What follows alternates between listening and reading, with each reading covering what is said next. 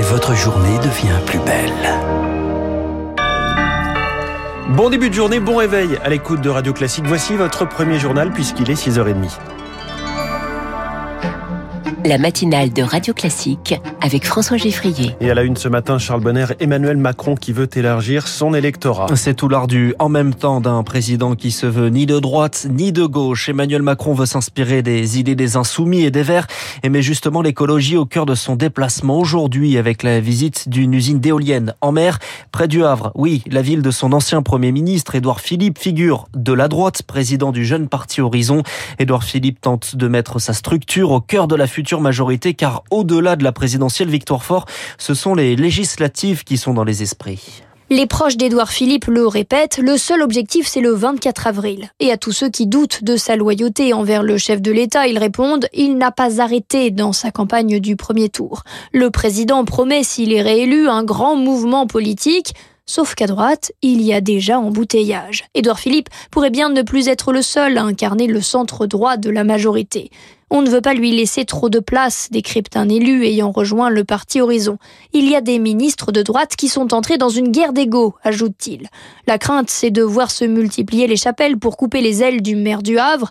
Emmanuel Macron n'a pas intérêt à voir se constituer un large groupe à l'Assemblée, analyse une parlementaire qui pointe du doigt les manœuvres en coulisses. Alors aujourd'hui, les signes d'amitié entre le président et son ancien Premier ministre seront scrutés de près. Édouard Philippe prévenait en janvier je ne demande rien, mais je n'ai pas envie qu'on m'emmerde, puisque c'est un terme à la mode.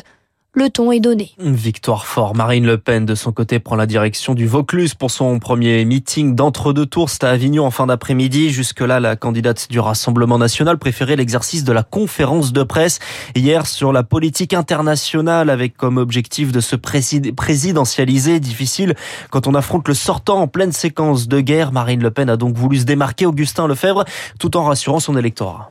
Grandeur, intérêt national et indépendance. Voilà les trois axes de Marine Le Pen. Parmi ses chantiers prioritaires, la sortie de la France du commandement militaire intégré de l'OTAN et, en même temps, un rapprochement entre l'Alliance Atlantique et la Russie une fois la guerre en Ukraine réglée, selon ses mots. Ses positions pro-russes sont régulièrement attaquées. Emmanuel Macron avait les mêmes, affirme la candidate. Il a invité Vladimir Poutine à Versailles, à Brégançon, Emmanuel Macron souhaitait, je le cite, hein, réarrimer la Russie à l'Europe. Le procès qui me fait est un procès particulièrement injuste. Pas question de céder le terrain diplomatique à son rival. Europe, Liban, Algérie, Chine. Marine Le Pen passe le monde en revue et attaque.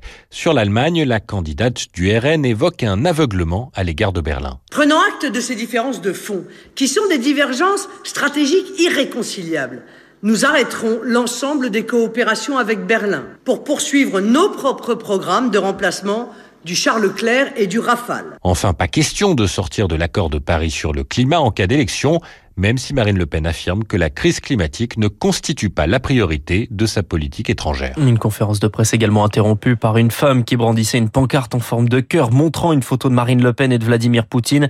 Militante évacuée de manière musclée, traînée au sol, Marine Le Pen accuse les policiers de Darmanin. Le président du RN, Jordan Bardella, reconnaît la responsabilité du service d'ordre du parti.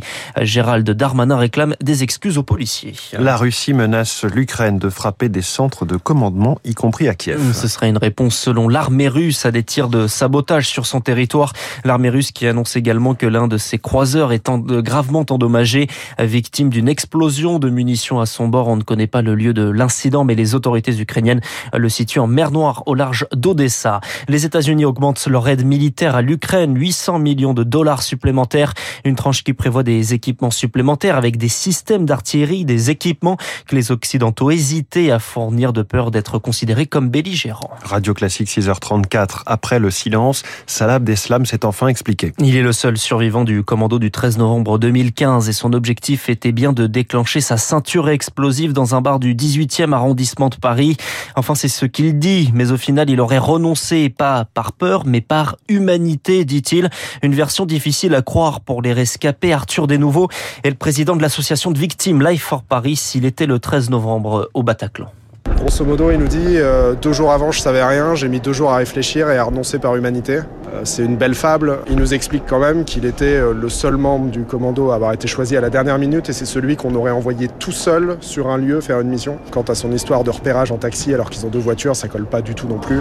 Je pense que c'est une version qui lui permet de dire qu'il a jamais rien fait, qu'il a jamais voulu faire de mal à personne et qu'il a une adhésion à l'État islamique, mais que c'est en aucun cas le guerrier de l'État islamique tel qu'il s'était présenté le premier jour. Je pense que les questions des parties civiles, les questions du parquet vont mettre à mal ce récit qui avait l'air très bien appris. Une réaction à l'issue de l'audience recueillie par Elodie Wilfried, la deuxième partie de l'interrogatoire de Salah Abdeslam attendu dans la journée. Recherché pendant plus de 24 heures, le tireur du métro de New York arrêté. Il s'agit d'un homme de 62 ans interpellé à Manhattan grâce à un signalement.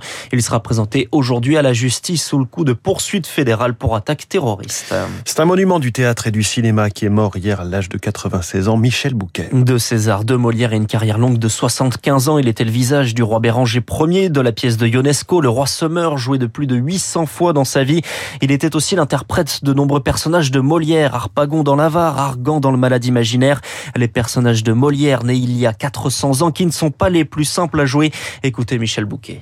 Si on n'a pas le souffle et la voix, on est cuit parce qu'on est dominé. Il faut une extraordinaire lucidité. Molière, c'est l'être le plus lucide au monde et le plus fou. Et l'hommage à Michel Bouquet, ce sera également dans le journal imprévisible de Marc Bourreau à 7h50. Le sport et le football, on connaît les affiches des demi-finales de Ligue des Champions. Deux Espagnols contre deux Anglais. Liverpool, qualifié hier, jouera contre Villarreal. Manchester City, qualifié après un match très tendu contre l'Atlético Madrid, affrontera son voisin, le Real Madrid. C'était le journal complet de Charles Bonner à 6h30.